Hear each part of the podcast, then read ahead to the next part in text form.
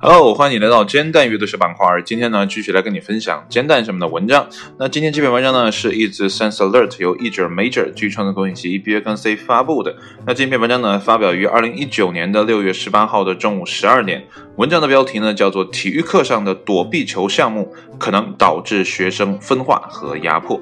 那么躲避球这个项目呢，小的时候或者到现在为止吧，我可能都没有玩过。但是呢，在小的时候，FC 的游戏机上呢，我有见到过啊，就是日本的啊叫高校系列啊，热血高校系列里面有个叫超级躲避球的啊，大概呢就是有一个人拿着球去砸你，你尽量去躲开啊这样的游戏。如果还想不明白明白的话呢，你可以联想一下丢口袋这样的一个游戏啊，就是别让口袋砸到你就差不多。那既然这么简单的一个游戏呢，是怎么上升到分？化和压迫的呢？哎，我们就一起来看一下文章的正文是怎么说的。那么，据加拿大研究人员称呢，体育课程中最常见的一种游戏呢，或将成为压迫弱势学生的工具。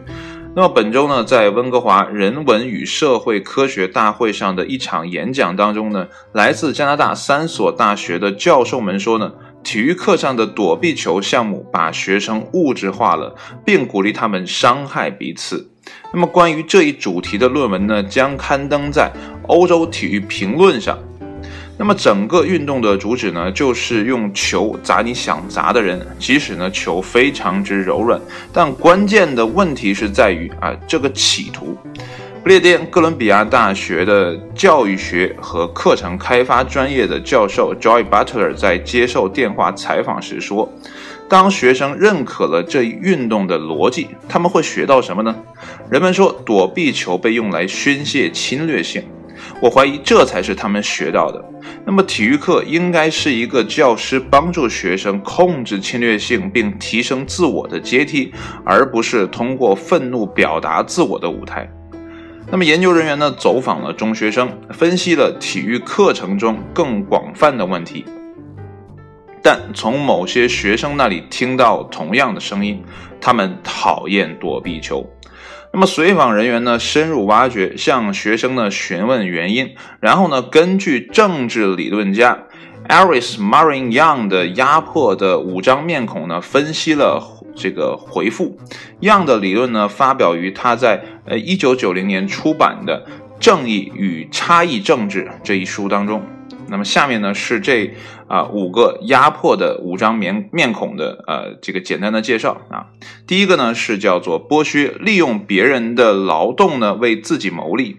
那么第二个叫做边缘化，将社会地位较低的人呢啊排斥啊或者说贬斥到社会边缘，那无能为力。那些被降级的人群呢，缺乏自主权。第四个，文化帝国主义，以统治阶级的规则和习俗为准。那么最后一个叫做暴力，啊，较低级别的成员知道他们可能会受到随意无端的攻击。那巴特勒说呢，那些学生的心声呢与之相匹配，也就是符合上面这五条。那跑在最后面的小女孩，她在那堂课上学到了什么呢？当然了，是尽可能躲避起来吧。研究人员呢观察到，学校里呢更具运动性和权威性的学生呢建立了规则，并主导了实践，包括呢创建团队。呃，说到这儿呢，暂停一下哈，就是创建团队这个事情。我们在初高中打篮球的时候，打得好的，你有权利去选择啊你的队友哈。当然了，我们那个时候选择还比较公平啊，就石头剪刀布啊啊，选到谁是谁啊这样分。但是后来呢更公平，就是转球啊，听天由命啊。这是一个题外话。好了，继续。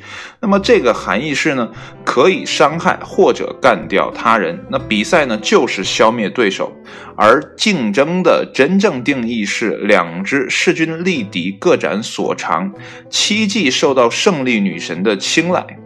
好吧，运动能力强的孩子们呢，结成了同盟。那这还有什么乐趣可言呢？他说：“这令人不安，因为呢，加拿大的许多学校呢正在大力改良现有的体育教学。那么课程呢，应该更专注于健康的身体和健全的精神，而非仅仅是体育。”他说呢，体育课主要以游戏为中心，这可能很棒，但也可能呢导致不具有相关优势的学生呢受到排挤啊。这个时候你可以联想一下，我们小时候说啊那些书呆子 nerd 啊，他们是个什么样的状态啊？或许呢，我们小的时候也是那种 nerd 啊，不太受人待见啊。好了，文章的最后一段。那么，体育教师呢，应该寻求平衡，放弃某些游戏，用其他的活动来代替户外教育、健身、体操、水上运动啊。这个文章呢，到这就结束了。呃，说到呢。就是我刚才插一嘴那个，就是 nerd 那一块呢，我觉得有些运动呢，确实不太欢迎某些呃身体条件的呃小朋友啊，比如说呢个头比较矮小的啊，比如说呢啊比较胖的啊，或者说呢眼睛不太好的啊，就可能都会在某些运动当中呢受到排斥。但是呢，文章最后呢也给出了一些建议哈，比如说体操啊、健身。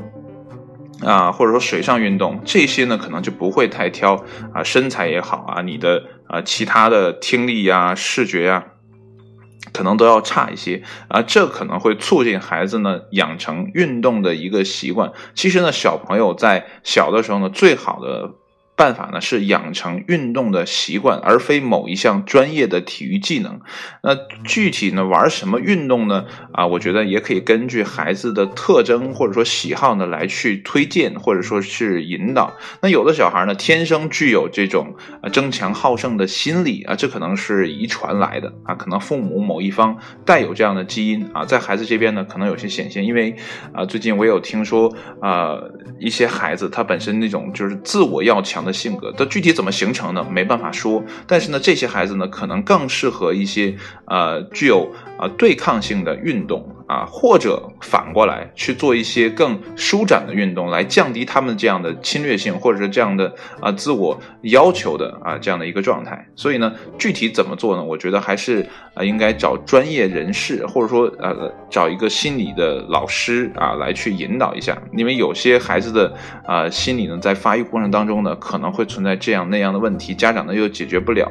但是呢，如果真的啊，都用某些运动啊，比如说像文章所说的躲避球这个运动呢，来去做的话呢，可能会。出现文章所说的啊那种啊这个体能比较好的啊你权威性也比较高的啊最后呢你们就统治了整个啊这个躲避球的这个项目，那其他人呢就没有在这个其中呢找到乐趣，所以呢我觉得呃如果真的想玩一个游戏的话，哪怕是孩子的这种。呃，散漫的玩，我觉得还是要达到一种平衡。这就是为什么游戏啊，就电脑游戏特别吸引人的地方，因为它尽量做到，无论是哪个种族，就拿星际来讲吧，因为之前我也玩过一点点，虽然打得不好，它就可以做到这个特别的平衡。每一个种族都有一个相生相克的东西啊，即便呢，呃，你比如说你使虫族使得特别好啊，但是呢，你打对手的神族，那神族可能某些方面是无敌的，但是呢，你虫族就有克他的一些。啊，兵种啊，这样的话呢，游戏的平衡性就非常的好。所以呢，在孩子玩的时候呢，考虑进去这种平衡性，让更多的孩子参与进来。即便便说，呃，像躲避球这个运动，我觉得如果能把平衡性做好啊，或者说，呃，这个规则能在呃。这个友善一点，我相信，啊，这个运动呢也不会造成这些专家们的担心，啊，所以呢，如何选择一个更适合孩子的运动呢？我觉得才更为重要。呃，如果每一个运动啊，就是说啊，怕孩子出现这种什么分化呀、压迫呀，你就不让孩子去进行这种具有对抗性的运动，那么人类到最后呢，可能会越来越软弱。这种 这样的一个状态，反正我接触的好多小朋友，他就没有那种，呃，进取心，就很难去，呃，体现在这个运动当中，那种呃胜不骄败不馁的那种状态呢，也很难去找到。所以呢，让孩子参加运动呢，还是有好处的。但是怎么规避风险啊？同时呢，又让孩子在当中学到啊这种呃追求。呃，更快、更高、更强的这样的一个意识，我觉得是特别重要的啊。所以呢，有些地方我们不能前怕狼后怕虎啊，就是担心这个担心那个，然后最后孩子什么都没有做到最后呢，孩子啊一无所得啊，这样也不好。所以呢，看看这个文章发出来之后有没有更多的相关的研究，怎么样去规避类似的这样的风险，然后呢，也给其他的运动呢敲一警钟啊，因为呢，很多的体育运动都是充满对抗性的，那怎么让这种对抗性既合理的存在？啊，又可以帮助孩子去提升他对于生活的这种啊这种意志品质，或者说他的反脆弱性，我觉得啊才可以帮助孩子更好的成长。那好了，今天的文章呢就分享到这里，谢谢你的收听，我们下期节目再见见，拜拜。